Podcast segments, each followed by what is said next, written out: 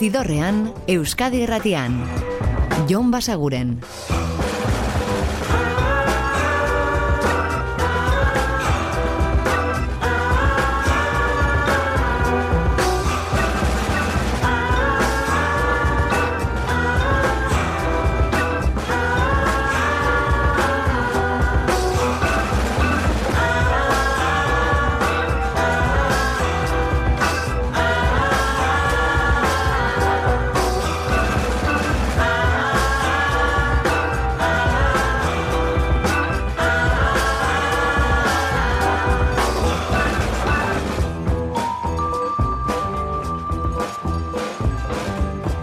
Gabon eta ongi etorri zidorrean zaudete.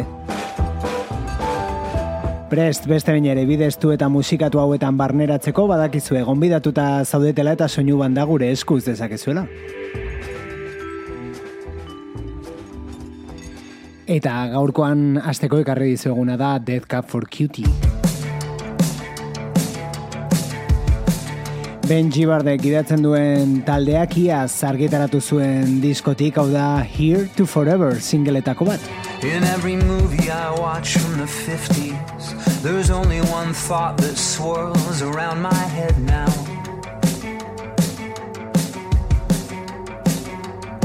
And that's that everyone there on the screen Yeah, everyone there on the screen Well, they're all dead now. They're all dead now And it ain't easy living above. And I can't help but keep falling in love with bones and ashes. Bones and ashes. When the color's too bold and bright, I'm daydreaming in black and white until it passes.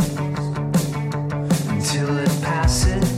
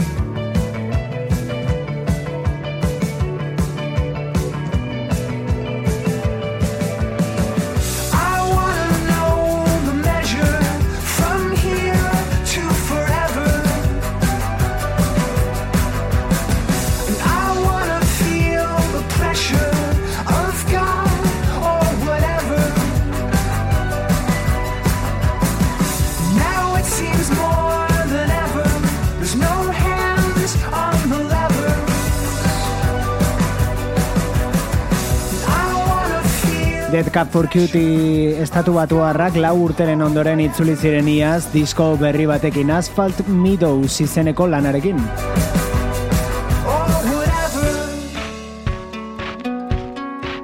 Eta aurten, 2008 iruan, beteko ditu hogei urte, euren diskorik handienak edo, bueno, zergatik ez esan ederrenak guretzako behintzat. Transatlanticism 2000 iruan argitaratu zutena, eta hori xaditzeragoa, zau da Title and Registration.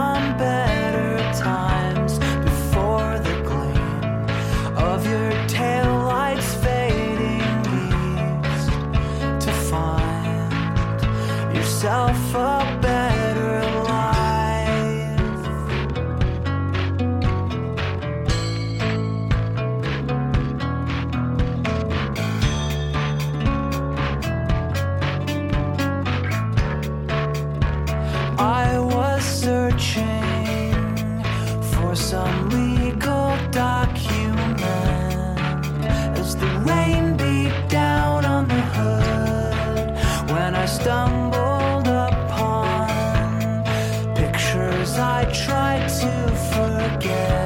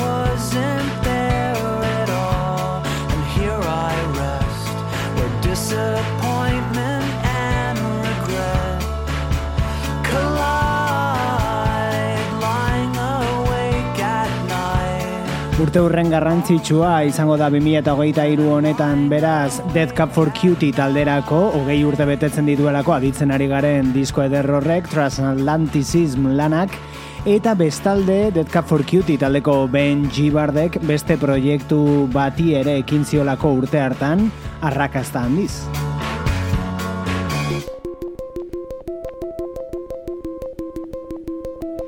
Jimmy Tamorello ekoizlearekin batu zen eta elkarrekin osatu zuten The Postal Service. Disko bakarra plazaratu zuten, hain zuzen ere urte hartan, 2000 eta iruan, baina esan dakoa, entzute handia lortu zuten horrelako kantu ez lagunduta. Such Great Heights.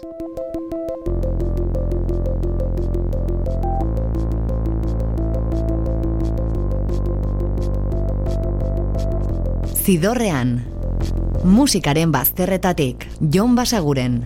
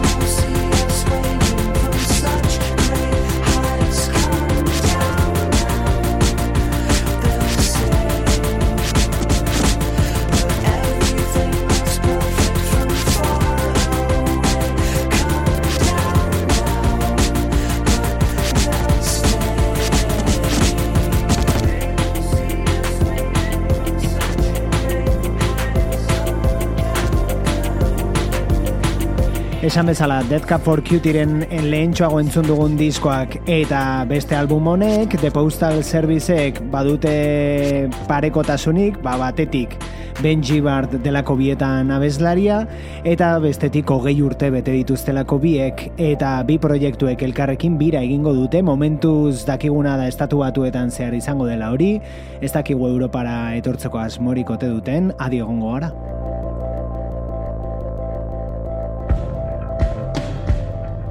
Baina jo dezagun urbilagoko kontzertuetara eta seguruagoetara bihar bertan izango baita hau Donostiako eta badaba aretoan Love hogeita iru taldea.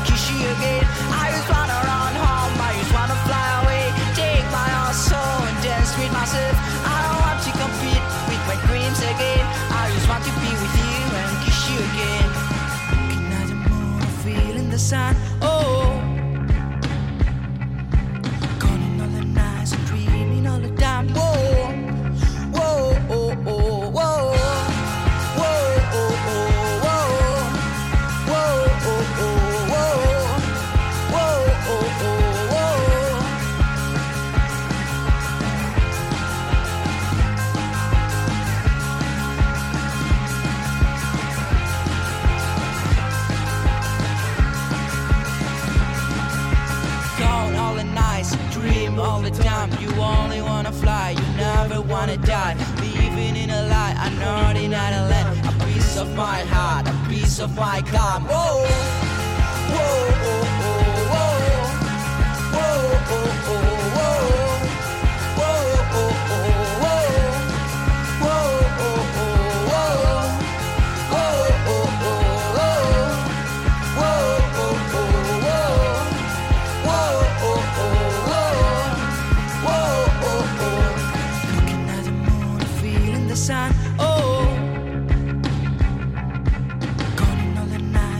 Love hogeita iru eta Comic Sans taldeak bihar bertan zuzenean esan bezala daba daba aretoan donostian. Oh.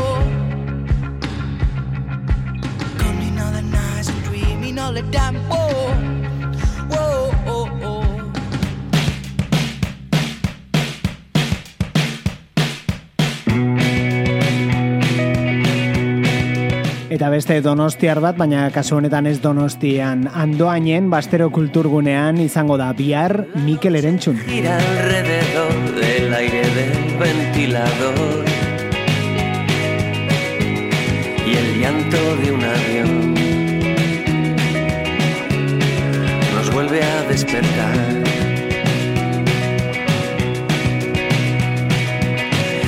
siete mapas en tu piel y un horizonte vertical por explorar.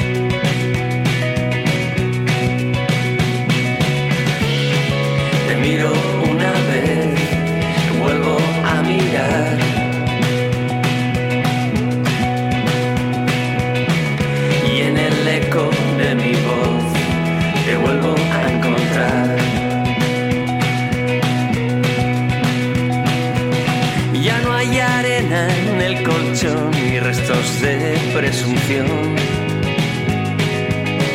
Solo un vaso de café con tus labios dentro. Las puertas del amanecer son fuego y gasolina entre cuatro paredes.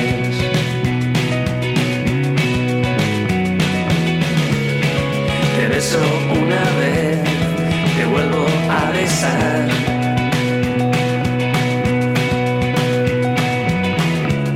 Y golpe a golpe llegamos al final.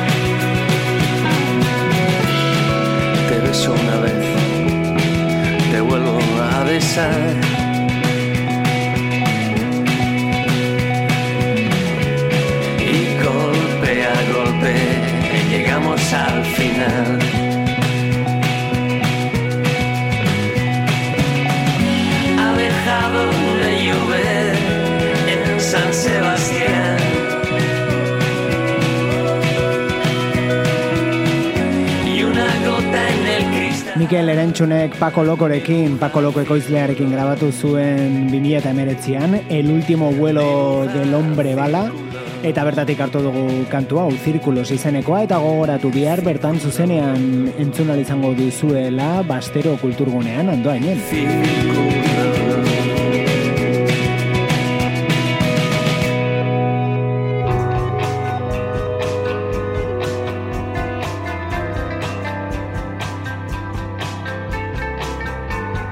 Eta aste honetako aurkikuntzetako batekin iritsiko gara gaurko ibilbidearen erdigunera. Black Market Karma dute izena, eta Londreskoak dira, beraien azkeneko singela da ditzen ari garena, hain justu ere Tess Parks musikariaren kolaborazioa duen kantu hau, The Sky Was All Deceased.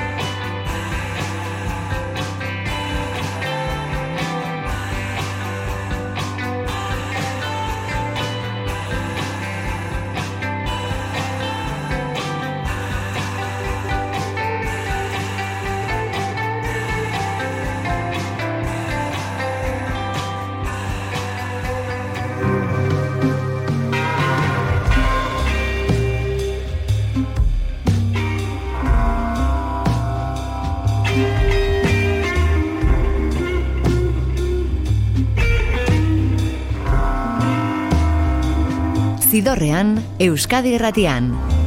Jon Basaguren.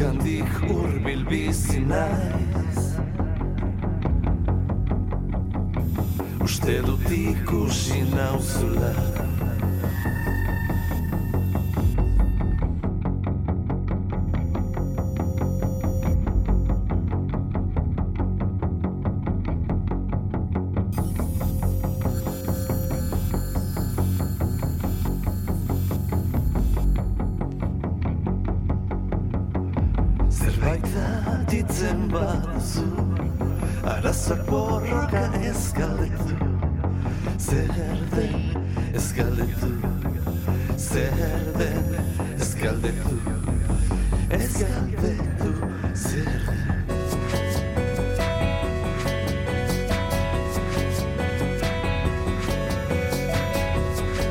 Baldarra naizela Izan dela uste dut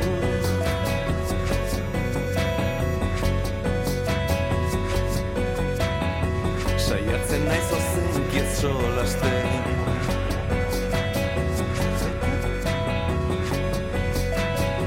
Saiatzen naiz arro egiez jokatzen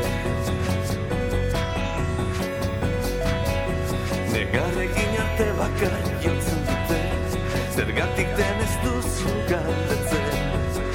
Ez duzu galdetzen. Ez duzu galdetzen.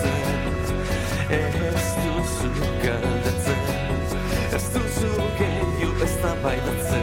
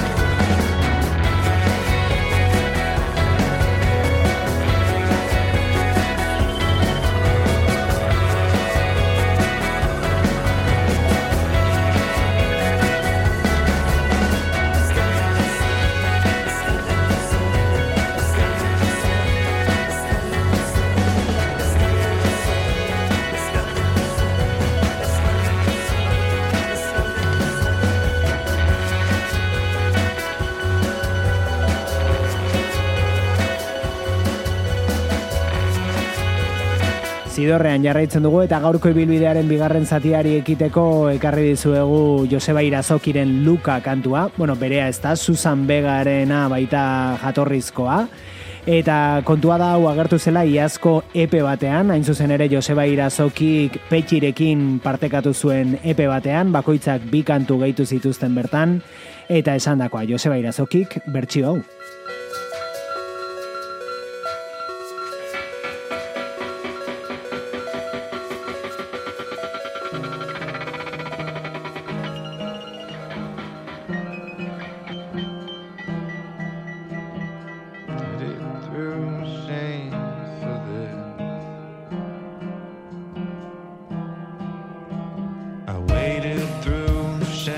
Eta urte aldatu dugu, baina ez diogu batean utzi 2008ko diskoak aditzeari, eh? Hau da Interpol taldeak argitaratu zuen lanetik Something Changed.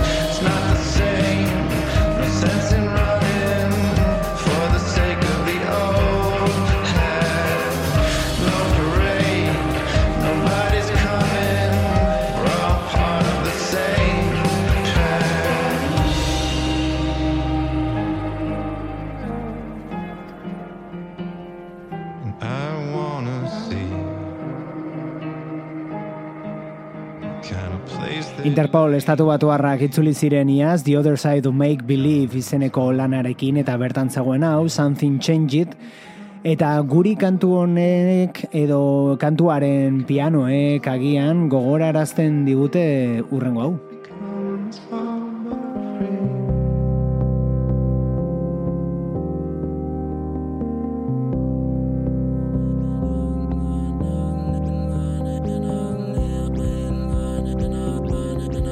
Antzekotasun oso lauso bat da, badakigu, baina hau etortzen zaigu beti gogora Radiohead eta euren Everything in its Right Place.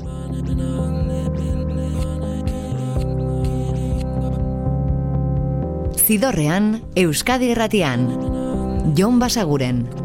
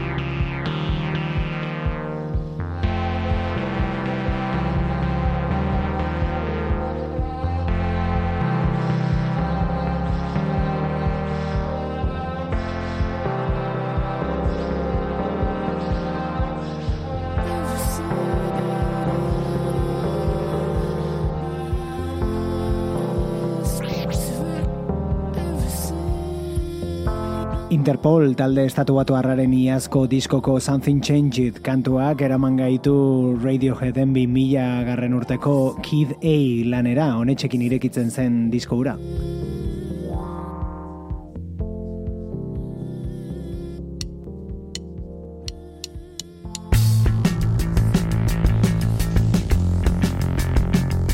Eta Radioheaden kantuak eramango gaitu bat alde horretako Thom York eta Johnny Greenwoodek sortu duten proiektu berrira iaz aurkeztu zuten eta disko bat lehenengoa ere plazaratu. Bertatik hartu dugu We don't know what tomorrow brings.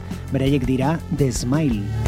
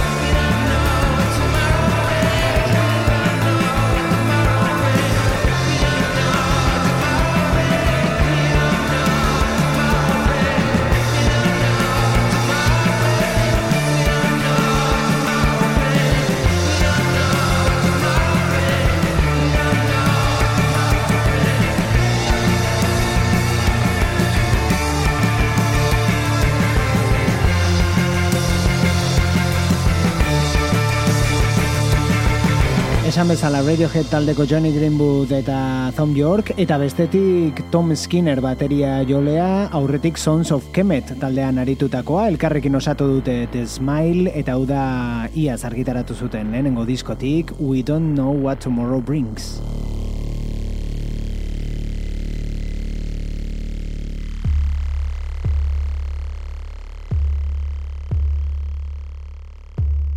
Eta ipatu dizkizuegu biharko pare bat kontzertu, baina ostiralean itzordu handi bat ere badago, gazteizko mendizabalan ertzainak taldeak bere azkeneko kontzertu eskainiko baitu, euren kantu bat ekarri dizuegu hori ilustratzeko, baina ez beraiek jota, hau da berde pratok egin duen moldaketa pakean utzi arte. Zer pentsatuko luke gutaz Zer kematen zion indarra Ez gehiago bueltarik eman. Daki ugaltzen ditugunean. Egun batzuk horrela dira. Aldaki geureren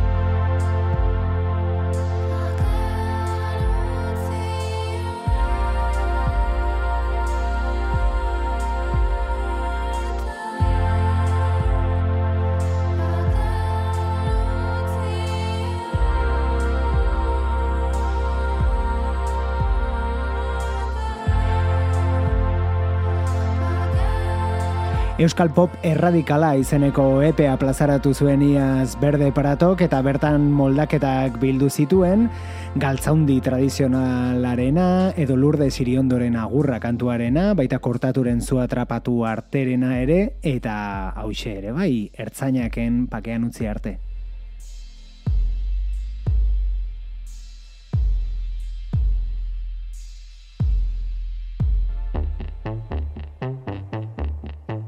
Eta aurkikuntza batekin urtziko zaituztegu gaurkoan, Suediaragoaz, bertatik Manuela Ivanson eta Dark Tracks diskoa.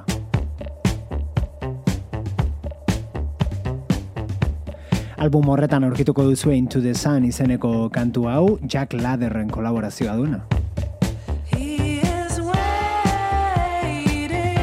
Gu berriz aurkituko gaitu zue bihar, berriz ere hemen gaueko amarrak inguruan Euskadi Irratiko zidorrean. Eta ordura arte betikoa, osan du izan, eta musika asko entzun, agur!